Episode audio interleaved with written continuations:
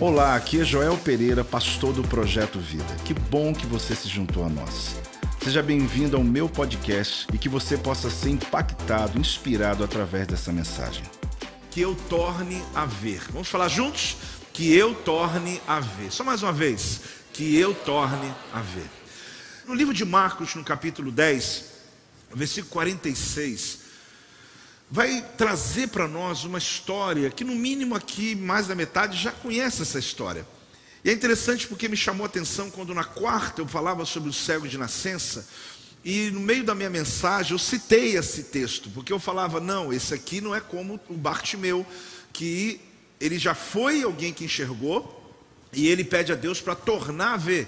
Ou seja, não era um cego de nascença. E na semana o Senhor confirmou de trazer essa mensagem para a nossa vida hoje.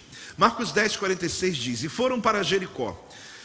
Quando ele saía de Jericó, juntamente com os discípulos, no caso Jesus, e numerosa multidão, olha a cena.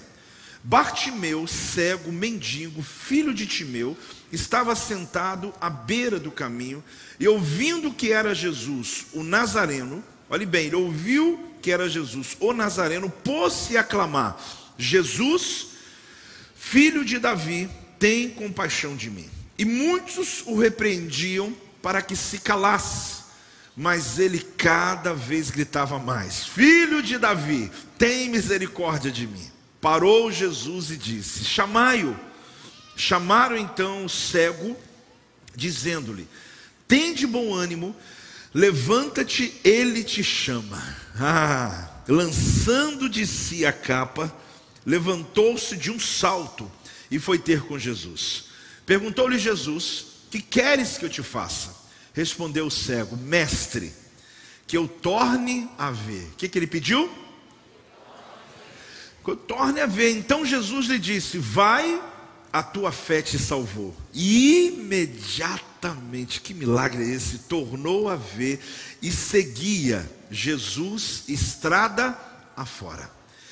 O texto começa dizendo, querido, que foram para Jericó quando ele saía de Jericó. Ao sair de Jericó, Jesus estava indo para Jerusalém, em uma história que no final eu vou lhe contar para onde ele entraria, que é exatamente na sua entrada triunfal em Jerusalém.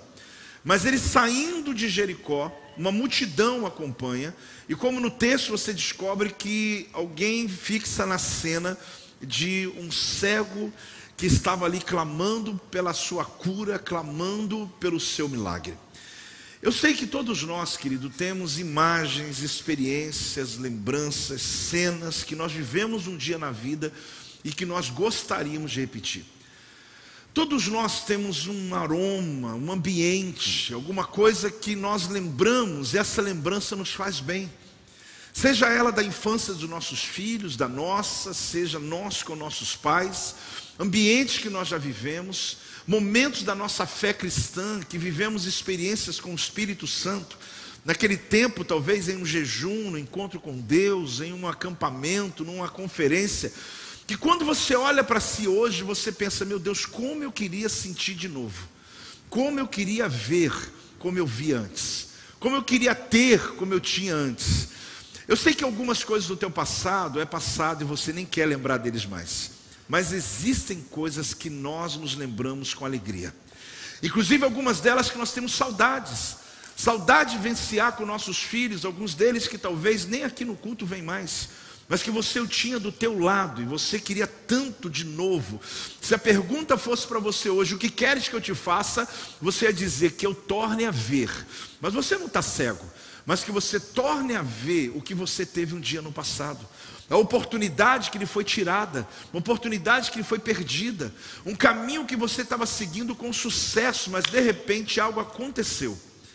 Teu casamento, com a família, de repente o médico veio e te deu a notícia da tua saúde, e você começa a dizer: Meu Deus, eu queria tornar a ver meu corpo sarado, são, minha mente onde eu não precisava de noite acordava, não acordava, pelo contrário, dormia bem a noite toda. Nunca tomei um remédio para dormir. Eu estou aqui citando situações, querido, que podem ser ou não ser a sua realidade. Mas o que eu quero te mostrar é que quando Jesus, ele dá a oportunidade a Bartimeu para que ele pudesse dizer o que ele queria, ele colocou com muita clareza: eu quero de volta o dia, aquilo que um dia eu tive na minha vida. Já está claro para mim e para você que Bartimeu não é um cego de nascença. Porque é alguém que está dizendo: um dia eu enxerguei e eu quero de novo poder enxergar aquilo que eu enxergava na minha vida. O que você viu um dia na presença do Senhor que não consegue ver mais? O que você está percebendo que está turvando a tua visão? Às vezes seu compromisso com Deus não é mais o mesmo.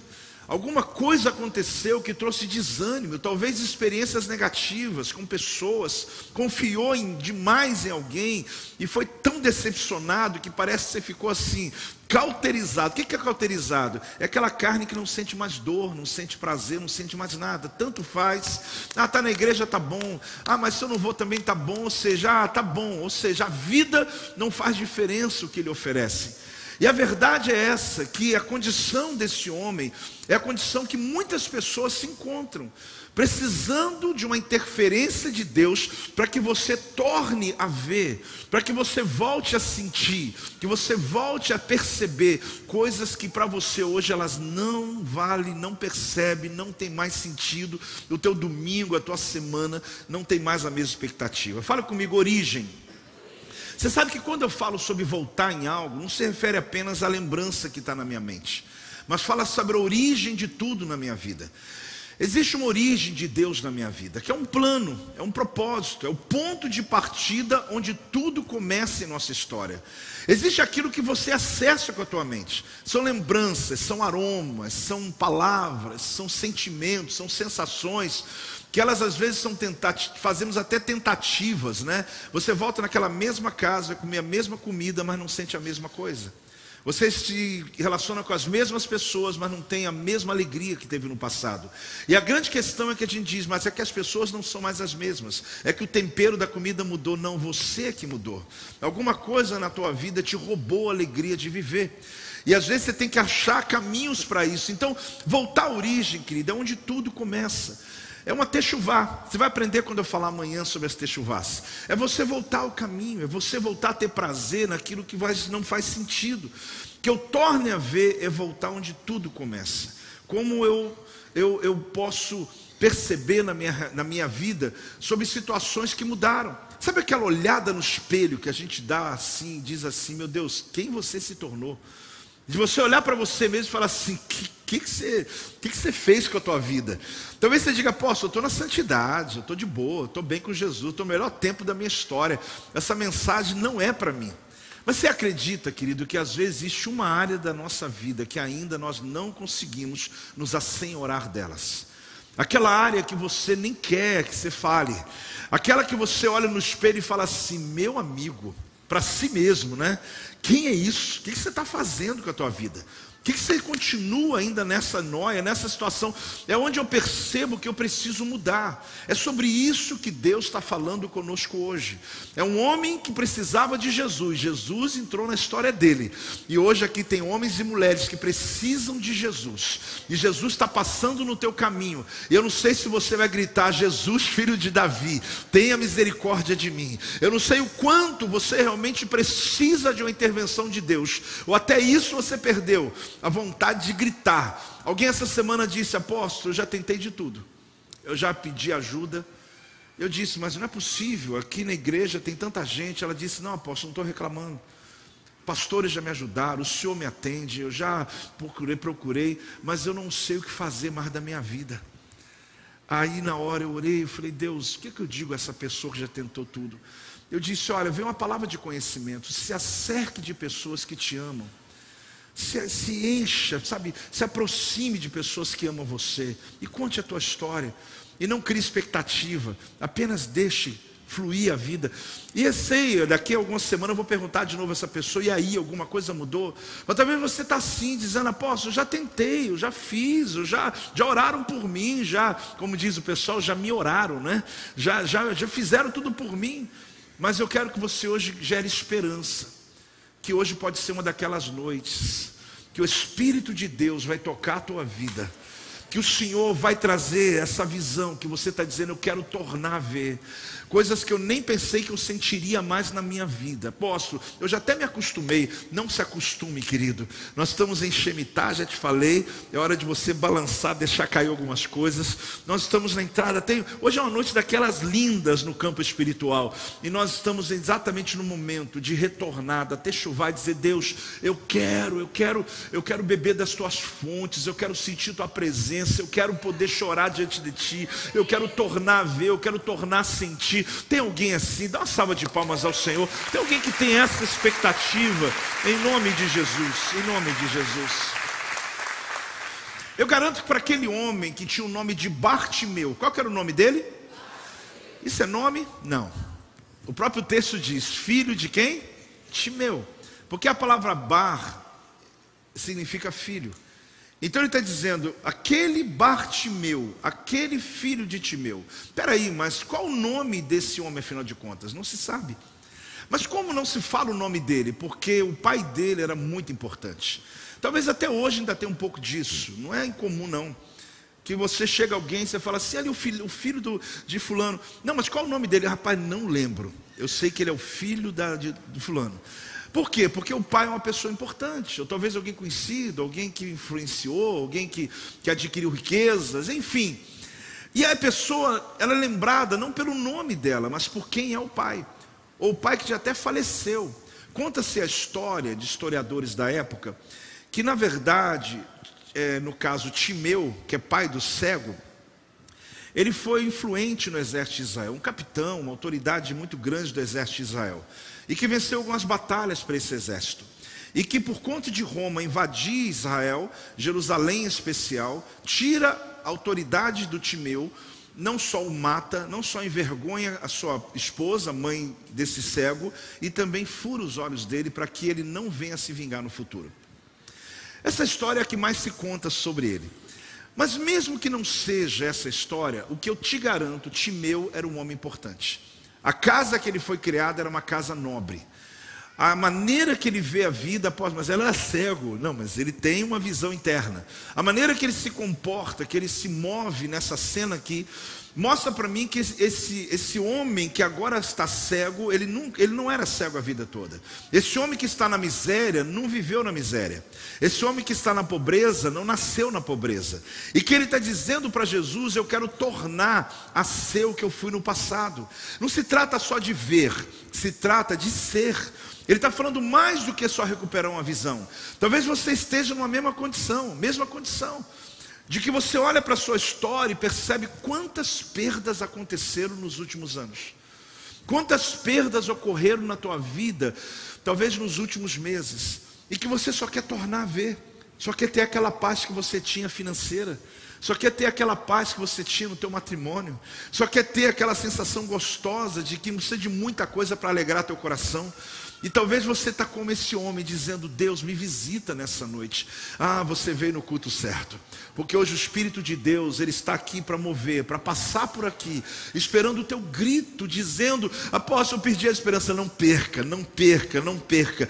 A condição dele era essa. E além disso, deram para ele uma capa romana. Essa capa romana é interessante porque os mendigos, eles ficavam à beira do caminho, eles precisavam de viver das esmolas. Mas a grande questão é que Roma, eles davam uma certa autorização para alguns mendigos poderem estar aonde quisesse, sem que nenhum soldado romano pudesse incomodá-lo. Essa capa romana é uma espécie de autorização, é uma documentação, é um, é um espaço que essa pessoa tinha que dava a ele uma credencial para ser mendigo. Né? É interessante, pode ser bom pode ser ruim, não importa, mas ele era pelo menos distinto dos outros. Por isso que diz que a influência de seu pai era tão grande que mesmo na miséria, alguém ainda resolveu dar a ele essa carteira, essa possibilidade para que ele pudesse pedir esmolas. A palavra aqui forte é tornar. Qual que é a palavra? Porque a frase que eu torno a ver define que eu não pertenço a esse lugar, tanto físico quanto na alma. Ele queria voltar onde ele esteve um dia na vida dele. Eu tornar, eu estou dizendo, eu não sou daqui.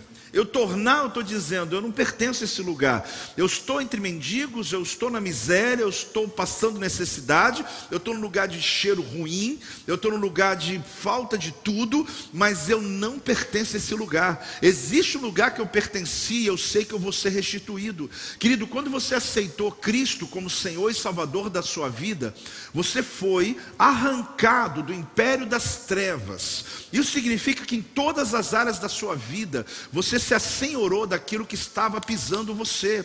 Você mudou de status na tua vida. Você estava como de baixo e Deus coloca você agora por cima. Você estava sofrendo, Deus põe você como cabeça. Você estava sendo pisado e Deus diz: agora o inimigo é estrado dos teus pés. Ele mudou você de posição.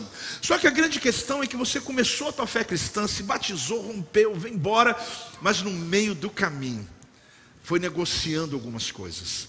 É como se você fosse sendo aprisionado por partes. E algumas cadeias começaram a te prender de novo. E hoje é só você gritar. É só você clamar. É só você, Deus só está esperando você pedir. Eu quero voltar a ver. Eu quero voltar a ser liberto. Eu quero voltar a ser o filho que eu sou. Porque, como filho, verdadeiramente sois livres, diz a palavra do Senhor. Então, mesmo cristão, mesmo crente, servo de Deus, você pode estar preso a cadeias emocionais e até mesmo cadeias espirituais. Esse cego me ensina quatro coisas ou esse ex-cego, né? porque depois ele já é curado. O ambiente que ele se encontrava não era o ambiente que ele enxergava. Ele não via o físico, mas o que ele enxergava era a referência que ele tinha no passado. Você imagina alguém que ficou cego com 16 anos de idade.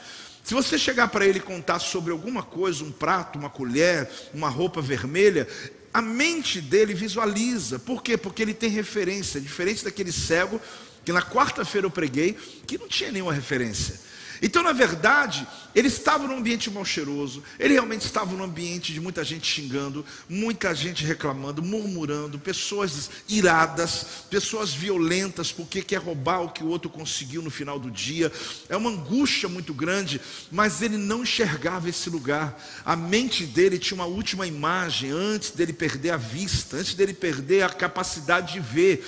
Era a última imagem que ele carregava. É o que Deus está dizendo para você. Existe uma última imagem que você olha e diz: Olha, eu sei que Deus tem planos, porque eu já experimentei coisas extraordinárias na minha vida. Hoje, quando eu cheguei em casa tarde, uma pessoa aqui da igreja de muitos anos que não volta, ele só colocou assim: Apóstolo, eu quero voltar a ver. Para mim foi o código porque é uma pessoa que amo muito, oro por ele muito para que volte. Ele só colocou: hoje eu recebi a palavra, eu quero voltar a ver. O que, que ele estava dizendo para mim? Ele está dizendo: apóstolo, eu preciso voltar, eu preciso me assentar, eu preciso receber, eu preciso sentir, eu preciso retomar minha vida. Eu sei que se eu não fizer isso, ninguém vai fazer por mim. Se eu não decidir por isso, ninguém vai fazer. A segunda coisa que eu aprendo com o Bartimeu é que a revelação que ele carregava não pertencia ao meio que ele andava. Sabe o que é alguém que anda no meio da miséria, mas ele tem uma mente nobre? Eu sei, apóstolo, era o caso dele. As atitudes que ele toma tem tudo a ver com a revelação que ele carregava na vida dele. Aí a terceira coisa que eu aprendi com Bartimeu é que a capa que ele carregava não pertencia à vida que ele esperava. A capa é uma capa romana, era algo dado a ele para ele viver de esmola. Quem via aquela capa sabia que era um mendigo.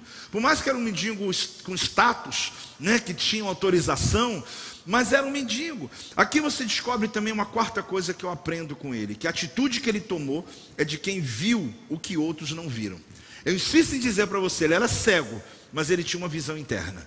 Ele tinha algo que podia dar a ele imagens, expectativas, para que ele pudesse perceber que ele podia voltar, podia enxergar aquilo que um dia ele enxergou. A cura aqui é física, sim, ele foi curado fisicamente.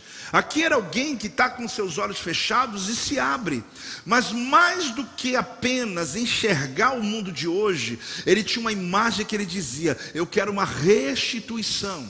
A palavra de hoje para você é de restituição. O Senhor diz: Restituir-vos-ei os anos que foram consumidos pelo gafanhoto cortador, migrador, destruidor, que vieram contra a sua vida, o Senhor está dizendo: Eu restituo. É, você vai tornar a ver, vai tornar a ter. Tem alguém recebendo aí? Pode fazer barulho, pode fazer barulho, pode dar glória a Deus em nome de Jesus.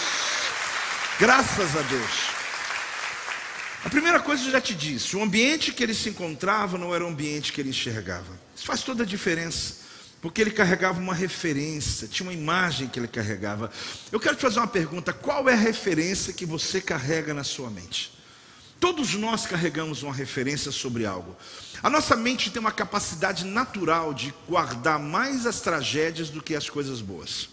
Quando uma pessoa fica nervosa e começa a discutir com alguém, é natural que ele comece a falar só de coisas ruins, porque a mente está ávida, está tudo ali no alto.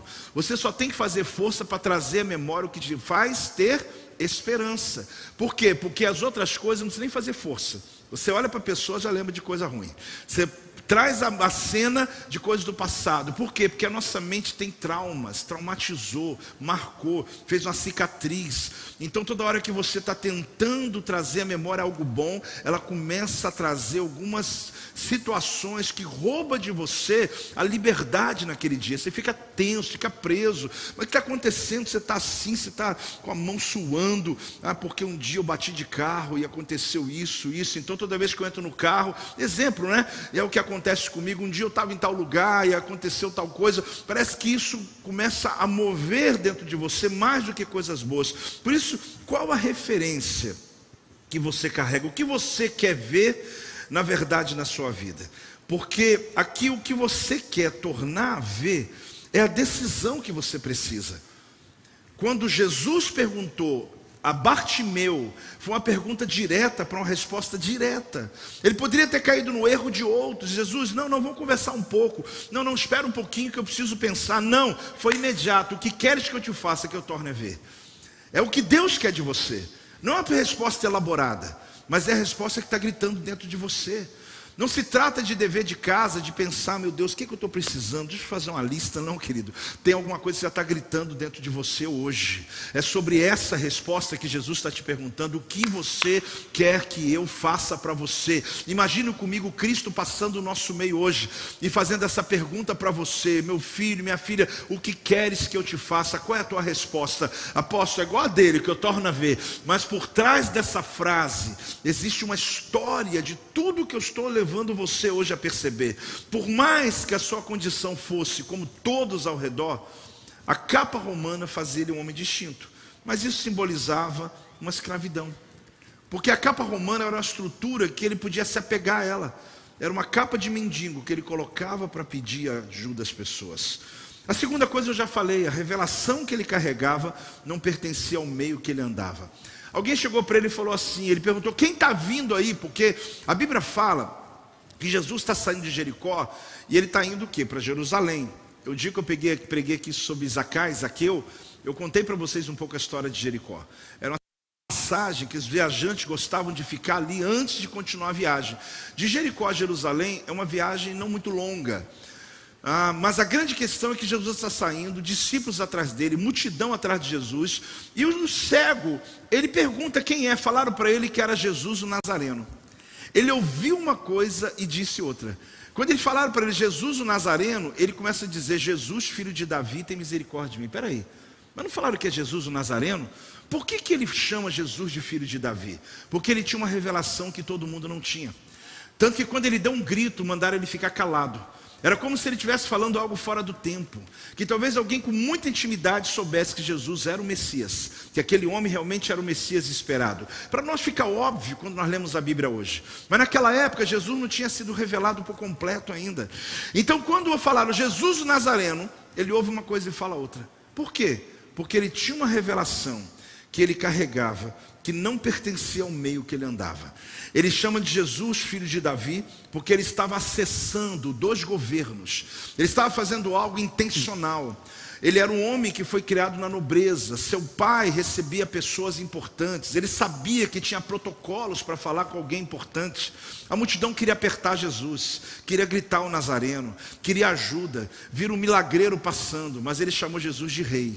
Você está entendendo a diferença, querido? Todo mundo já queria resolver o seu problema. É aquele que vem no culto dizendo: Alguém vai orar por mim que eu quero ir embora logo. Sabe aquela pessoa que chega, alguém vai pregar, o que vai fazer, que eu vim aqui só para isso. A gente teve um culto um tempo atrás aqui, a apóstola disse: Tinha uma multidão aqui. Pessoas como você que vêm para ouvir a palavra e quer realmente sair daqui com algo. Mas muita gente só quer ver quem vai cantar, quem vai aqui, aquilo, tal, e vai quer ir embora. Porque ele não entende que existe algo maior do que tudo isso. Aquele homem viu de maneira diferente. Porque gritava o Nazareno, que aponta para o histórico de Jesus, onde ele veio, onde ele morava. Ele nasce em Belém, fica em Nazaré, e Nazareno significa alguém significante. Quem vem de Nazaré? mas ele não aponta para histórico, ele aponta para o propósito, ele chama ele de Jesus. E ele chama de filho de Davi. Naquele momento estão apontando para a humanidade, ele está apontando para a divindade. Quem está aí, diga amém. Ele está chamando a existência algo que ninguém está enxergando. Ele começa a ter um acesso, porque ele aciona um código, ele aciona um protocolo, apóstolo. Mas aí é exagero. Eu vou te dar um para você então saber como funciona. Havia uma mulher que tinha um fluxo de sangue há quantos anos? Doze. A Bíblia diz que ela foi no meio da multidão e o povo abriu o caminho porque ela estava imunda diante da lei judaica e ela toca na ponta da orla da veste de Jesus. Alguém imagina que ela tocou na ponta da orla da veste de Jesus porque ela não conseguiu atingir o braço, não conseguiu a perna, não conseguiu. Não, não, não. Ela tocou porque ela viu o que ninguém viu. Porque Jesus tinha um talite. O talite do sumo sacerdote tem os nós que são na ponta dele. Jesus não estava, mas o sumo sacerdote tem sinos que ficam balançando e fazendo sinais quando o sacerdote andava. Na verdade, Jesus não estava com sinos ali, não é isso. Mas enquanto ele andava, ela ouvia um som que ninguém ouviu. Porque ela estava buscando algo que ela dizia: se ele passar por aqui, eu serei curado. Irmãos, você tem noção da multidão que tocou em Jesus, no corpo de Jesus, no peito de Jesus, na mão de Jesus e não foi curado? E ela foi com revelação e tocou na ponta da veste, porque ela sabia que ali é o lugar da santidade, chamado Tissi que é exatamente os nós que tinha, aonde ela está buscando a existência. Jesus sabe o que, é que ele fala? Alguém me tocou. Pedro falou: Não, tem um monte de gente tocando. Não, não, eles estão me empurrando. Alguém me tocou, que eu de mim saiu o poder, porque ela acionou o código. Você está entendendo como funciona, querido?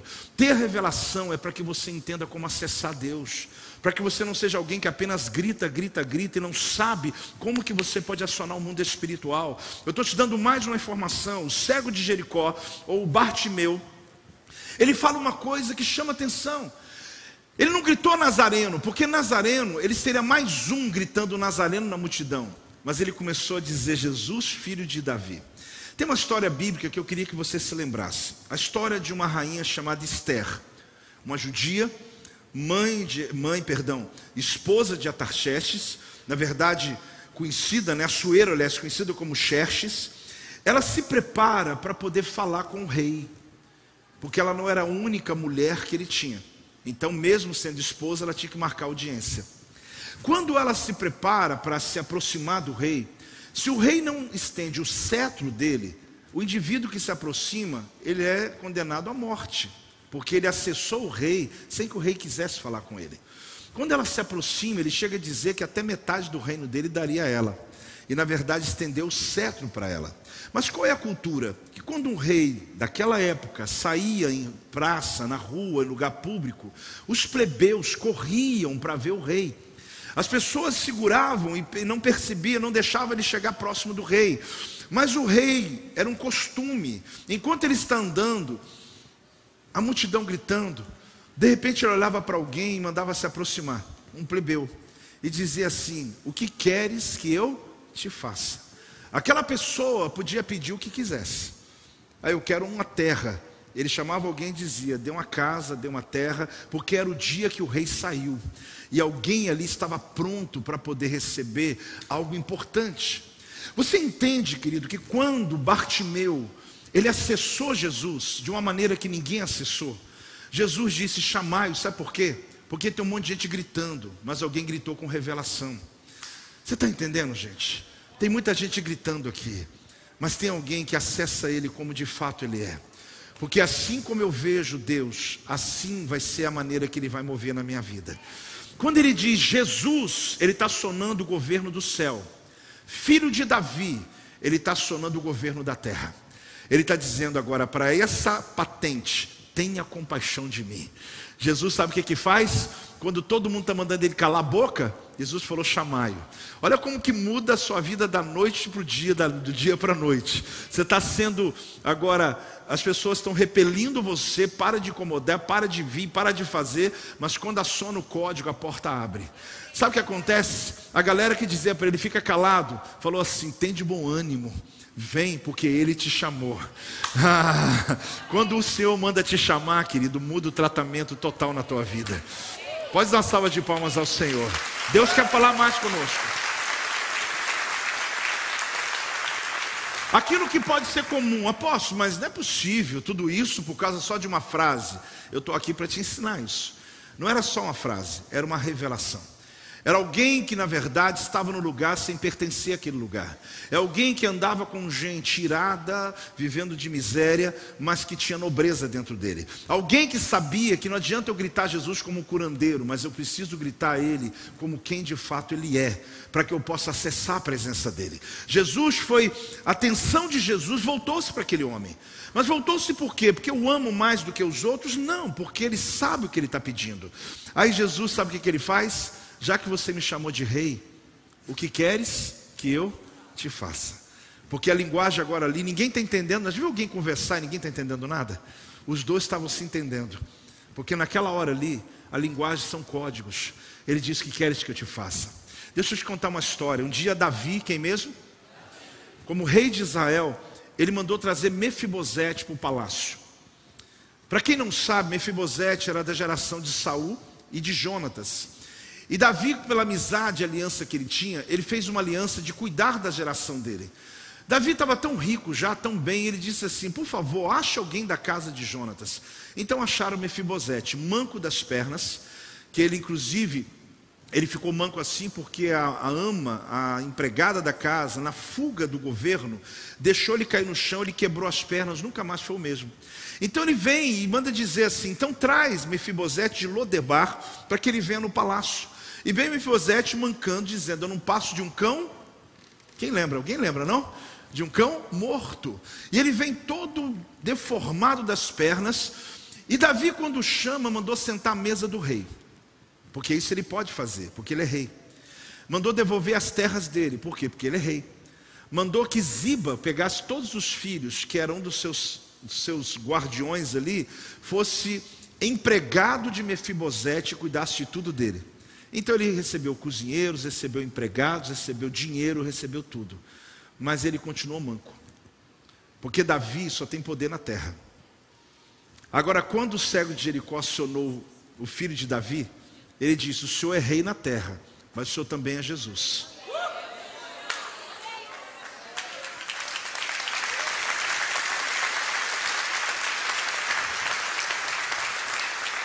Como filho de Davi, o Senhor pode devolver terra para mim, o Senhor pode me devolver patrimônios que me roubaram, o Senhor pode me devolver tudo que eu estou envergonhado, porque meu pai Timeu tinha. Você sabe que a geração de Davi não paga impostos, né? Jesus não precisava pagar impostos, porque toda a geração de Davi tinha autoridade. Mas eu não quero só o filho de Davi, eu chamei de Jesus primeiro, porque eu preciso voltar a ver, isso rei nenhum pode me dar dinheiro nenhum pode me dar. Só aquele que tem autoridade no céu, que pode me visitar agora e me devolver a vista. Tem alguém recebendo, gente? É esse Deus que você precisa clamar hoje. Talvez você está pedindo a Deus restituições naturais, Ele pode lhe dar.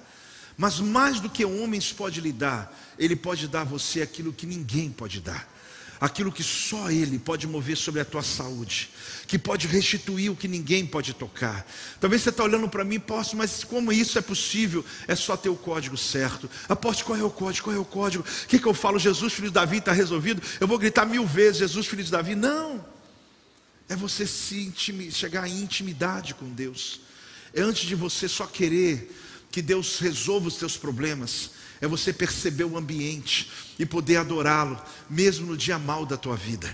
Talvez você chegou aqui e falou: não tem motivo não para cantar essas canções, mas eu lhe dou todo o motivo do mundo, querido. Adore a Deus, mesmo no dia da tua dor. Adore a Deus no dia que você pode estar dizendo: mas eu não estou bem, apóstolo. Adore a Deus, e você vai ver que o maior código do reino, querido, é adoração no deserto. É quando você clama o nome dEle e que você não deixa de glorificá-lo, independente das circunstâncias que estão ocorrendo na tua casa. Mesmo você deixou coisas difíceis, você está aqui dizendo, apóstolo, eu tenho que voltar e resolver tanta coisa, mas enquanto eu estou aqui, eu estou no céu, eu quero adorar o meu Deus, eu quero me derramar diante dEle. Esse é o código que Deus tem para você hoje. Tem alguém recebendo, querido? Tem alguém recebendo? Pode celebrar aí, pode dar glória a Deus, faz algo acontecer em nome de Jesus. Aleluia. Que coisa tremenda.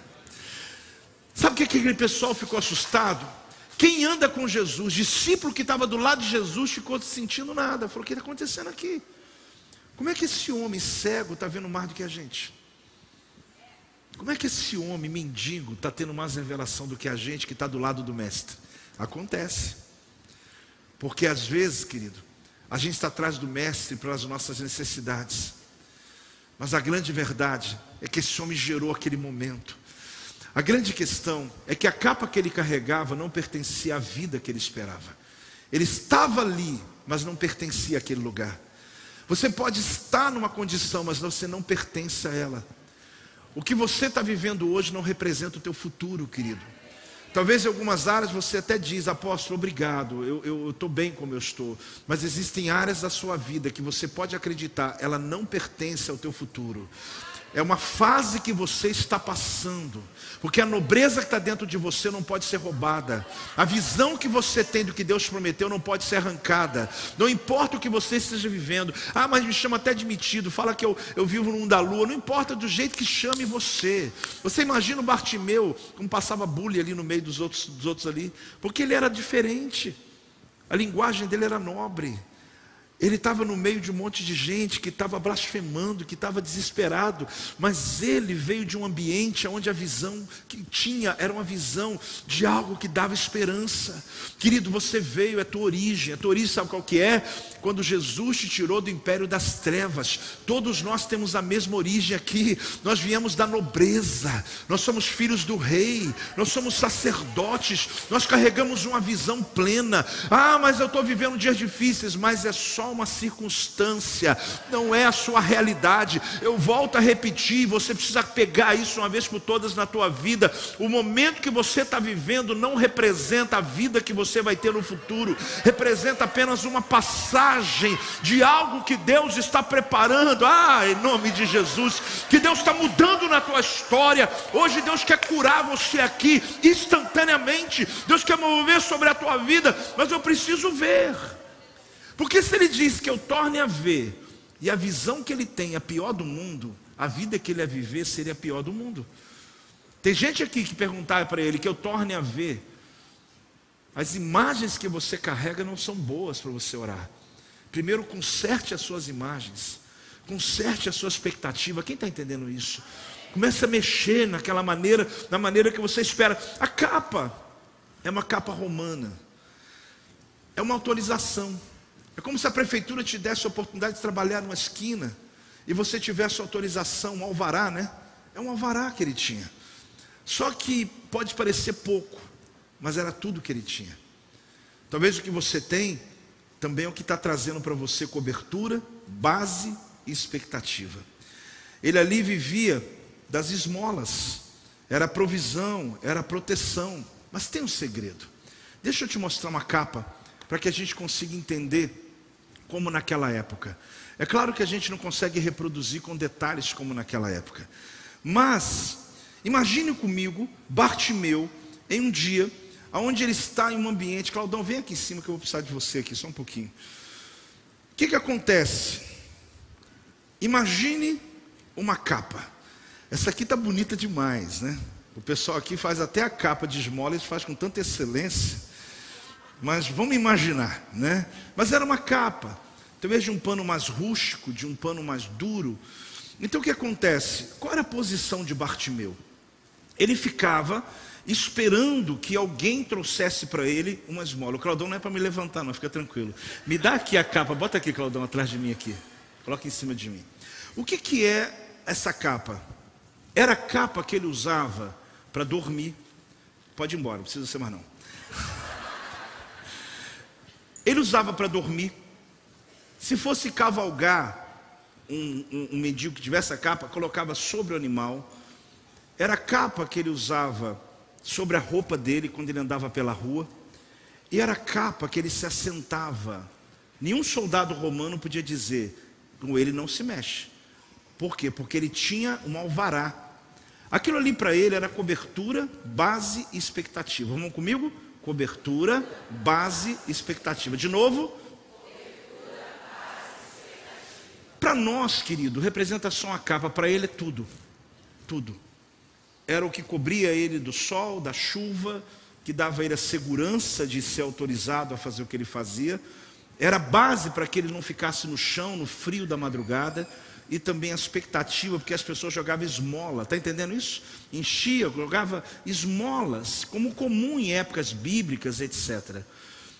Quando ele está gritando, Jesus, filho de Davi, tenha compaixão de mim, ele estava com essa capa, sentado ou sobre ele, mas principalmente esperando esmolas. As pessoas que diziam para ele ficar calado Quanto mais dizia, mais alto ele gritava, porque aquilo que ele estava gritando era estranho para quem estava ouvindo. Se ele gritasse Nazareno, tudo bem, mas ele está chamando Jesus pelo governo dele. Naquele momento, Jesus ouviu. Peraí, mas tem uma multidão, gente. O texto é claro. Multidão grita, multidão bate, multidão empurra, multidão. Mas eu te falei, querido, tem uma multidão gritando, mas tem alguém falando com revelação. Você precisa hoje sair da multidão e falar com intimidade. Você está entendendo ou não, querido? Tem que sair da multidão, parar de. Falaram, Jesus Nazareno está aqui, Jesus filho de Davi. Ele não repetiu o que falaram. Tem muita gente repetindo o que estão falando para você. Fale na revelação que você carrega. Porque alguém está dizendo, está tudo ruim, você entra dentro de você, passa na peneira e fala, não, está tudo ótimo, o Senhor é comigo. Por quê? Porque se você continuar falando o que todo mundo fala, a sua vida vai ser a vida que todo mundo tem. Mas Deus te fez na nobreza, Deus te fez para ser nobre. Ele estava no meio de mendigos, o lugar cheira, cheira xixi, o lugar cheira cocô, cheira comida, cheira um monte de coisa, porque infelizmente é um lugar de miséria. Mas na mente dele, ele tinha aromas da casa, ele tinha lembranças do passado, ele tinha alguma coisa que o apostava, que o colocava, o aportava para o ambiente. Sabe o que aconteceu? Jesus disse: chamai. O que Jesus falou? Aí vem os homens e fala assim: tem de bom ânimo porque o mestre, porque ele te chamou. A Bíblia diz que imediatamente ele se levanta. E quando ele se levanta, aí que é a grande surpresa. Porque ele podia ter juntado dinheiro, ele podia ter juntado todo o dinheiro e esperado falar: "Espera aí, espera aí, espera aí", porque a capa romana não é só o dinheiro, é o meu avará. Eu não posso perder. Tanta gente briga por isso. E ele podia ter se aproximado pela voz de Jesus, chegado lá e esperado. Se Jesus curar, eu jogo ele fora.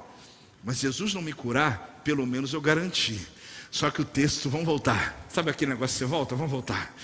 Tava a capa. Sabe o que, que ele faz? Ele se levanta do chão, pega a sua capa e joga fora. E vai sem nada, sem nada. E se apresenta até Jesus, sem nada. Pode ser mais alto ou não, querido? Dá um glória a Deus em nome de Jesus sem nada, absolutamente sem nada. Apóstolo, mas é só uma capa, capa para você.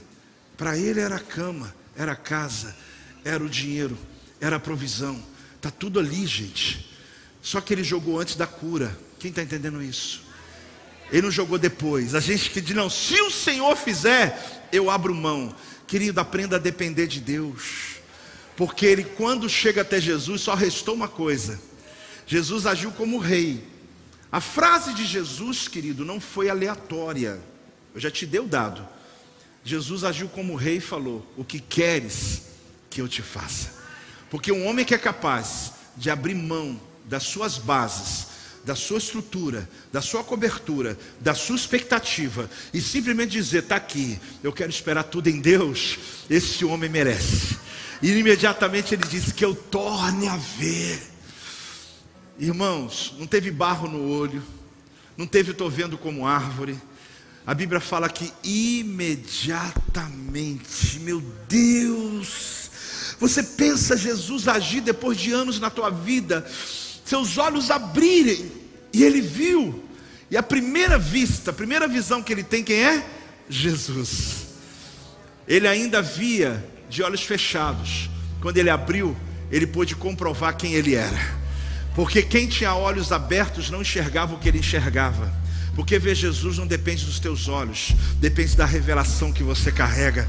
Ele olha, querido, e quando ele olha Jesus, o texto é claro: e seguiu Jesus estrada fora. Repete: e seguiu Jesus estrada fora. Para onde Jesus está indo?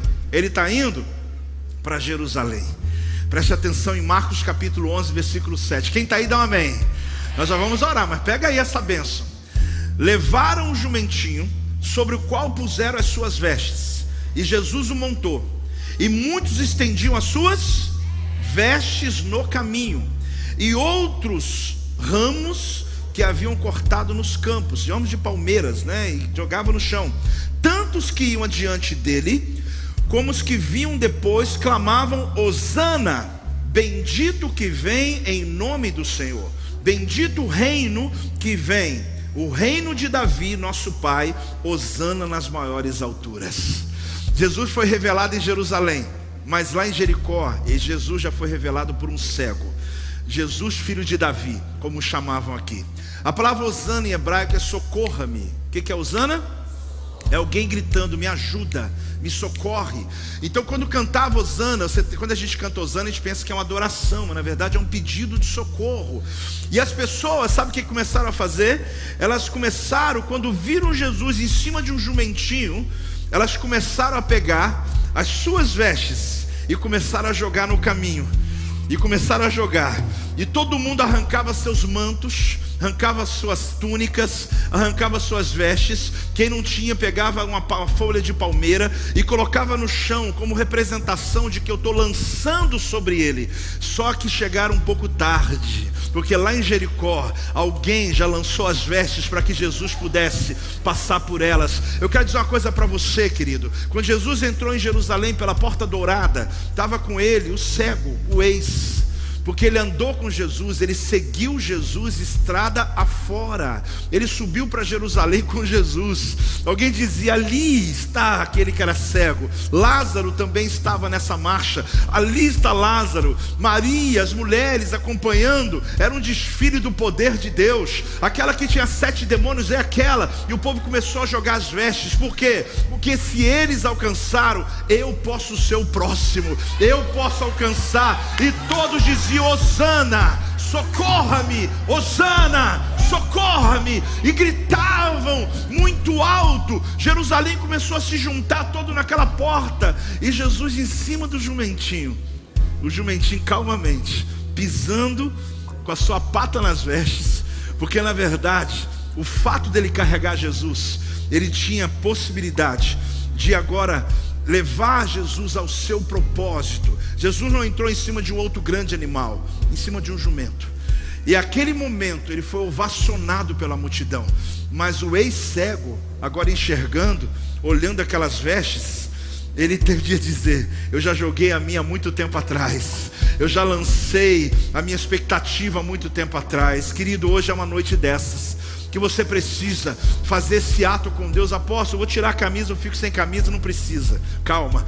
Mas você precisa dizer, Senhor, eu também quero lançar minhas expectativas no Senhor. Eu também quero alcançar essa dádiva. Eu quero tornar a ver. Se você quer, fique de pé, querido. Se você recebe essa palavra, se exponha na presença do Senhor. Eu não sei quanta gente recebeu essa palavra hoje. Quem hoje toma posse dessa palavra? Quem quer tornar a ver algo na tua vida? Vida, tem algo que Deus está dizendo, está chamando a tua memória, você vai tornar a ver, você vai tornar a ter, mas você precisa acreditar, querido. O ambiente que você está não representa a história do teu futuro, é só uma passagem. Você é como aquele Bartimeu, nem sabe o nome dele, mas sabe que ele tinha uma história, e a história dele foi restituída.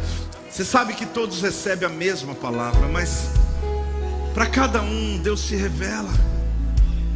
Deus quer lhe dar o seu código. Mas eu te garanto, a adoração no deserto é o melhor deles. Quando você está decidido a buscar a face de Deus, não importa o que está acontecendo à minha volta. Aquele homem não ganhou no grito. Ele não ganhou no grito. Ele ganhou na revelação. Porque gritar por gritar, estava todo mundo gritando. Mas ele falou o que ninguém estava falando. Quem está entendendo, gente? Você tem que parar de falar o que todo mundo fala. Você tem que parar de repetir o que todo mundo está repetindo. Meu Deus! Você não está vendo que a tua vida está indo para todo lugar que todo mundo está indo também? Você tem que ser distinto na sua casa. Você tem que ser distinto na sua empresa. Você tem que ser distinto nessa igreja. Você tem que, quando alguém falar algo que está fora da tua expectativa do futuro, porque as circunstâncias estão difíceis, estão, estão, pode ser que estejam. Mas o que eu estou vendo não é isso. Não importa o que é, importa o que eu estou vendo. Porque quando o Senhor Jesus me perguntar, e Ele está perguntando o que queres que eu te faça, eu vou dizer o que eu torne a ver o que eu estou vendo aqui dentro. Mas eu sei que o Senhor vai fazer. Aquele homem alcançou a dádiva da vida dele. E eu quero orar para que você também alcance essa dádiva. Será uma semana muito promissora, muito especial.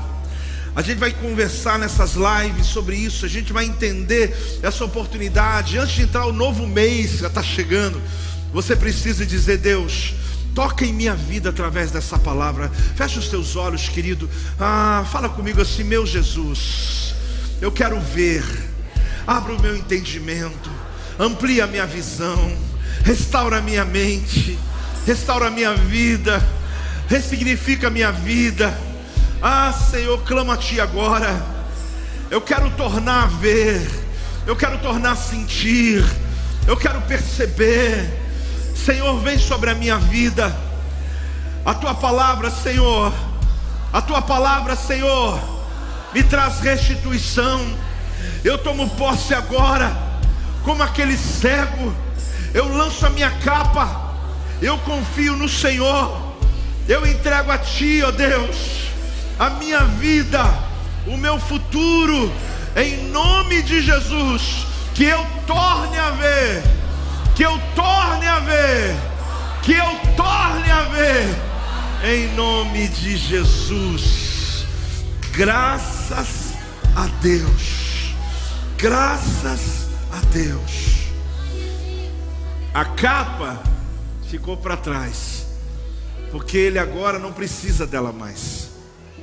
Aquela autorização era para aquela vida que ele tinha, mas para essa que eu estou agora, eu não tenho mais necessidade dela. É sacudir e deixar cair, é entrar em novo propósito da tua vida, é perceber as oportunidades que Deus está lhe dando. Querido, abra os teus olhos espirituais nesses dias. Não é no grito que você vai ganhar, é na revelação que você carrega de Deus. Busque intimidade. Tem muita gente fazendo as escolas, escolas de dons, escola de lideranças, células. Essa semana a gente vai estudar esse texto na célula. Aí vai chegar lá e vai falar, posso, já sei tudo, não, você vai ver que alguma coisa vai surgir. E você vai começar a ver que os seus olhos vão se abrindo, o seu discernimento começa a se abrir, querido. O que Deus tem para você não é o que aconteceu até agora. O que Deus tem para você é o que você está vendo sobre o teu futuro. Quem recebe essa palavra? Se você nos visita, aqueles que estão em casa, lembre-se sempre, não só por esse telefone, mas toda pessoa que está conosco. Na saída eu disse hoje, né? A gente tem pastores no nosso lounge ali pronto para orar por você. Apóstolo, eu sou um visitante. Oi, visitante, o senhor não me apresentou hoje. Seja bem-vindo em nossa casa. Se apresente para nós na tua saída e diga: Eu sou visitante, mas eu quero deixar de ser visitante, eu quero fazer parte dessa família, dessa igreja. Eu vi que aqui é o meu lugar. Tomara, Jesus, que isso aconteça. Faça parte da nossa história. Este é o meu podcast. Você pode acompanhar meus conteúdos diários no Telegram e as mensagens completas no meu canal do YouTube. Não se esqueça de me seguir no Instagram. Compartilhe essa mensagem com outras pessoas e lembre-se: quem se adianta, governa.